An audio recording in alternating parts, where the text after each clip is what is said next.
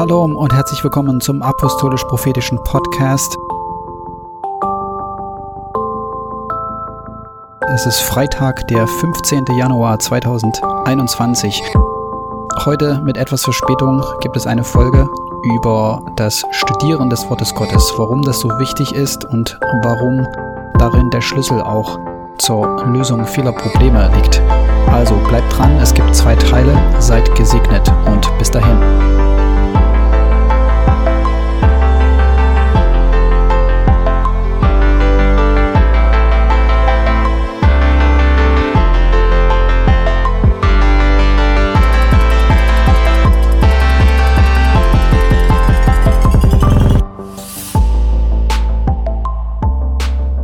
Heute soll es um das Thema Bibelstudium gehen und das ist ein ganz wichtiges Thema und darauf wollen wir heute ein bisschen genauer eingehen.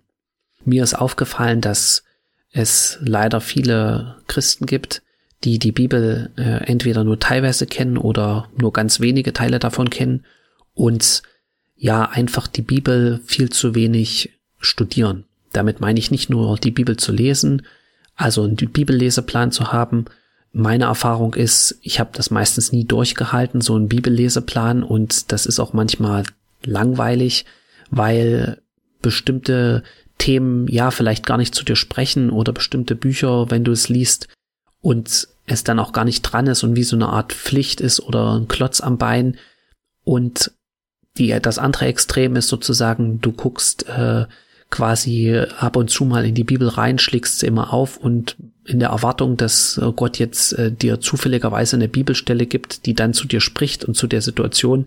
Das ist auch oft der Fall, aber du kannst natürlich äh, so keine wirklichen Lösungen auf die Probleme finden, die du in deinem Leben hast, beziehungsweise nur sehr begrenzt. Genau, es soll hier nicht um irgendwelches Schwarz-Weiß-Denken gehen. Äh, entweder machst du das eine oder das andere oder das eine ist gut, Bibelleseplan ist nicht gut, das andere ist äh, nicht gut. Äh, jeder muss da seinen eigenen Weg finden. Aber ganz wichtig ist, dass du äh, ja bestimmte Grundlagen verstehst, warum Gott auch möchte, dass du die Bibel studierst. Und da gibt es ein paar Bibelstellen dazu. Eine finden wir im Buch Prediger, Kapitel 10, Vers 10. Und da steht, wenn eine Axt stumpf ist und man die Klinge nicht schleift, so muss man umso mehr Kraft anwenden. Aber durch Weisheit kommt man zum Gelingen. Genau. Im Wort Gottes findest du Weisheit für jeden Lebensbereich. Und wenn du in bestimmten Dingen keine Offenbarung hast von dem, was das Wort Gottes sagt, dann ist es wie, als würdest du mit einer stumpfen Axt arbeiten oder mit einer stumpfen Axt versuchen, diesen Baum zu fällen oder dieses Problem zu lösen. Und genau das ist, was Gott nicht will. Gott will, dass deine Axt scharf ist und dass du nicht deine Zeit verschwendest und deine Kraft verschwendest und an Dingen arbeitest, die du eigentlich viel leichter äh, lösen könntest, wenn du ja die Weisheit Gottes einfach dazu zu dem Bereich hättest. Und die andere Bibelstelle finden wir im Buch Jesaja Kapitel 37 Vers 31. Und da war Hiskia in großer Not, der König Hiskia, und hat gebetet zu Gott, weil ja die Feinde Israels gegen Hiskia standen. Und dann sendet, hat er gebetet im Tempel und dann hat Gott ihm eine Antwort geschickt durch den Propheten Amos. Und er sagt dann ganz viele Sachen. Ich will da jetzt nicht drauf eingehen, sondern eigentlich nur auf einen Vers. Und da heißt es, äh, Vers 31, und was vom Haus Juda entkommen und übrig geblieben ist, wird wieder nach unten Wurzeln schlagen und nach oben Frucht tragen. Genau, und hier, das war natürlich ein, ein Wort für äh, das Haus Juda, beziehungsweise auch für Hiskia und für seine Zeit, hat aber auch eine geistige Bedeutung für uns und für das Volk Gottes. Das heißt, Gott möchte ja, dass wir Frucht bringen. Und wenn du Frucht bringen willst, brauchst du tiefe Wurzeln ja, ich sag mal so, je besser das Wurzelwerk von dem Baum, desto besser äh, auch die Möglichkeit, die, den Baum mit Wasser zu versorgen und Früchte zu bringen. Und genauso ist es in unserem Leben. Wenn wir keine tiefen Wurzeln haben, brauchen wir uns nicht wundern, warum bestimmte Früchte in unserem Leben ausbleiben. Und genau aus diesem Grund möchte Gott, dass wir ich sag mal, Tiefgraben. So wie Abraham, als er ins verheißene Land gekommen ist, hat er Brunnen gebaut. Ja, wir können jetzt nicht diese ganzen Bibelstellen alle im Einzelnen uns angucken, aber er hat Brunnen gegraben, weil äh, das überlebenswichtig für ihn war. Und genauso ist das Bibelstudium. Das ist wie wenn du einen Brunnen gräbst. Und ein Brunnen, der ist nicht in einem Tag gegraben. Ein Brunnen, äh, das äh, zu graben war eine schwierige, harte Arbeit. Und da wurde ganz lange dran gearbeitet, je nachdem wie der Untergrund war, wie der Boden war. Und genauso ist es auch beim Bibelstudium.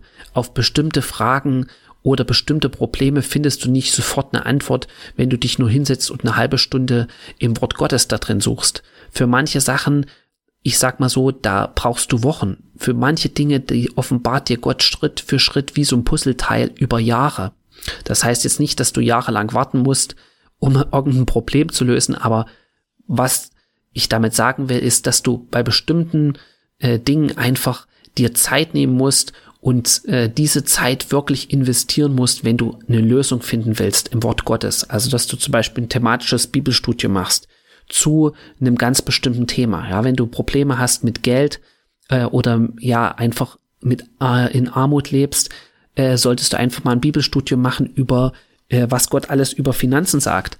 Ja, und dann wirst du erstaunt sein, wie viele Gedanken und Ideen Gott dir gibt, wo du eine Lösung findest oder ob das äh, Ehe ist oder Kindererziehung oder selbst äh, wenn du auf Arbeit bist und du, du arbeitest äh, in der Verwaltung oder du musst irgendwelche Projekte entwerfen oder du hast irgendeinen Job mit viel Verantwortung, auch da findest du ganz viel Weisheit und äh, Ideen im Wort Gottes dazu.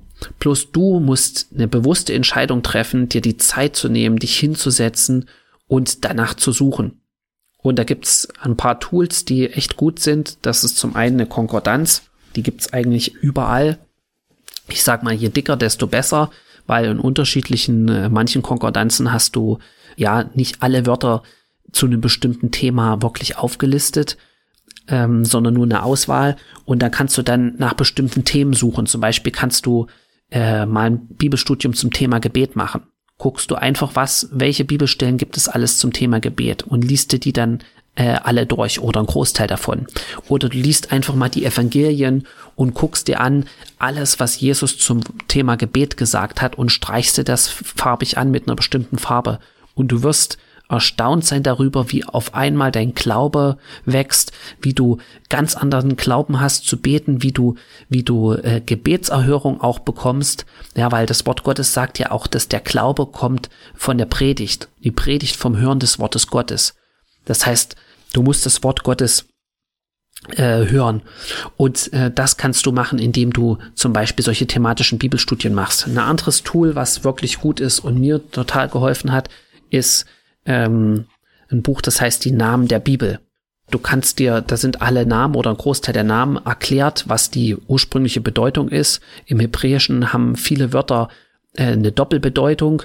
Du kannst auch dir, eine, äh, dir Apps runterladen. Es gibt äh, kostenlose Apps, ähm, wo du die Bibel mit dem Originaltext ähm, Griechisch und Hebräisch zu jedem einzelnen Wort äh, so einen Sprachschlüssel hast und dann nachgucken kannst, was das Wort bedeutet weil auch die Bibelübersetzung, die deutschen Bibelübersetzungen wie Luther zum Beispiel, die sind äh, die über manche Übersetzungen, die die sind nicht falsch in dem Sinne, aber die können nicht das wiedergeben, wie es im Originaltext äh, rüberkommen würde, weil man muss sich als Übersetzer ja für ein Wort entscheiden. Zum Beispiel die Seligpreisung von, von Jesus in der Bergpredigt wo Jesus sagt, selig sind die Trauernden, denn sie sollen getröstet werden und diese ganzen äh, Dinge, wo, er, äh, wo, wo es immer wieder mit selig anfängt. Luther hat sich dann entschieden für die Übersetzung selig. Ja, was ist selig? Meine Vorstellung ist, okay, so eine allgemeine Zufriedenheit und so ein ähm, ja, Glücksempfinden. Aber in der englischen Bibel steht es zum Beispiel blessed. Äh, da Wort, also, aber das Wort, das griechische Wort hat zwei Bedeutungen und genauso ist es auch bei vielen hebräischen Wörtern. Die haben mehrere Bedeutungen und der wahre Grund, von dem oder die, die wahre Bedeutung von der Bibelstelle erschließt sich dir erst oftmals, wenn du den Originaltext kennst. Und man kann natürlich auch durch die Übersetzung, wenn die nicht gut ist oder nur ein Teil von dem wiedergibt, was, was Gott eigentlich damit sagen wollte, ja, auch in bestimmten Bereichen in die, in die Irre geführt werden. Genau, deswegen ist das ganz wichtig. Du musst kein Hebräisch lernen, du musst auch kein Griechisch lernen. Heutzutage ist das überhaupt nicht mehr notwendig. Du kannst in einer guten Studienbibel mit Sprachschlüssel und wie gesagt durch Apps all das ausgleichen und genauso, sage ich mal, den Reichtum von dem, was Gott in seinem Wort verborgen und versteckt hat, äh, entdecken. Genau. Und die dritte und letzte Sache äh, beim Thema Bibelstudium, warum das wichtig ist, Gott möchte natürlich, das hatten wir auch schon beim, bei der Einführung zum äh, fünffältigen Dienst, möchte, dass wir mündig sind, dass wir zum vollen Maß ja, des, des Christus kommen. Das heißt, dass wir keine äh, wie nennt man es immer, Babychristen, obwohl ich diesen Ausdruck irgendwie äh, nicht leiden kann. Und wenn das immer so ja rübergebracht wird von äh, Leuten, die schon länger am Glauben sind, die die neu bekehrt sind, das sind Babys, Babychristen, das ist eigentlich nicht ganz korrekt. Ja, manchmal kriegen Leute, die neu bekehrt sind, viel krassere Offenbarungen und sind auch viel konsequenter in dem äh, darin, das umzusetzen, was Gott, was Jesus ihnen zeigt, als Leute, die schon jahrelang äh, im Glauben sind und teilweise über Jahre oder Jahrzehnte irgendwelche Kompromisse leben. Ja, deswegen, also das kann man nicht so schwarz und weiß äh, sagen, okay, das ist ein Babychrist und der muss noch ganz viel lernen. Äh, ehrlich gesagt kann man von Neubekehrten ganz viel lernen als jemand, der, wie wenn man, weil man manchmal merkt, okay, in was für einem äh, Trott oder auch religiösem Trott man sich befindet und Dinge seit Jahren vielleicht macht, die man gar nicht mehr hinterfragt hat. Aber da gibt es noch eine Bibelstelle und die kennt ihr mit Sicherheit, das ist im Hebräerbrief, wo Paulus sagt, Kapitel 5, Vers 11, über ihn haben wir viel zu sagen, und zwar Dinge, die schwer zu erklären sind, weil ihr träge geworden seid im Hören. Denn obgleich ihr der Zeit nach Lehrer sein solltet, habt ihr es wieder nötig, dass man euch lehrt, was die Anfangsgründe der Aussprüche Gottes sind, und ihr seid solche geworden, die Milch nötig haben und nicht feste Speise. Wer nämlich noch Milch genießt, der ist unerfahren im Wort der Gerechtigkeit, denn er ist ein Unmündiger. Die feste Speise aber ist für die Gereiften, deren Sinne durch Übung geschult sind zur Unterscheidung des Guten und des Bösen. Okay, also ihr kennt alle die Bibelstelle, ähm, da will ich jetzt auch gar nicht so im Detail drauf eingehen, aber vielleicht zwei Sachen. Einmal Gott sagt, wir oder das Wort Gottes sagt hier, wir sollen Lehrer sein. Und das hatten wir ja schon äh, erwähnt, dass wir Priester sind, beziehungsweise dass Gott uns zu Priestern gemacht hat und Jesus dafür erst so einen hohen Preis bezahlt hat. Und ein Priester ist auch immer ein Lehrer gewesen. Ja, ein Lehrer, der das, was Gott ihm gegeben hat, äh, im Tempel oder in der Stiftshütte, das, was er äh, in der Gegenwart Gottes, in der Gemeinschaft mit Gott empfangen hat, weitergegeben hat, der das Volk lehren konnte. Zu dem Priester ist das Volk gekommen und hat ihn gefragt, ja, um Wegweisung was ist der Wille Gottes in dem und dem Bereich? Oder wenn es Streit gab, sind sie auch zu Priester gegangen. Und genauso ist es so, was ist, wenn Leute zu dir kommen und dich fragen? Kannst du ihnen dann Auskunft geben? Kannst du ihnen dann wirklich das sagen, was, was Gott über diesen Bereich denkt oder über diese Sache und die Lösung Gottes ihm anbieten? Und das ist genau das, was Gott möchte. Okay, im nächsten äh, Teil, der als gleich danach folgt, äh, werdet ihr oder werden wir das einfach mal praktisch ausprobieren am ersten Kapitel, im ersten Kapitel vom Buch Ruth und einfach das mal praktisch anwenden. Okay, bis dahin seid gesegnet und bis zur zweiten Folge. Shalom.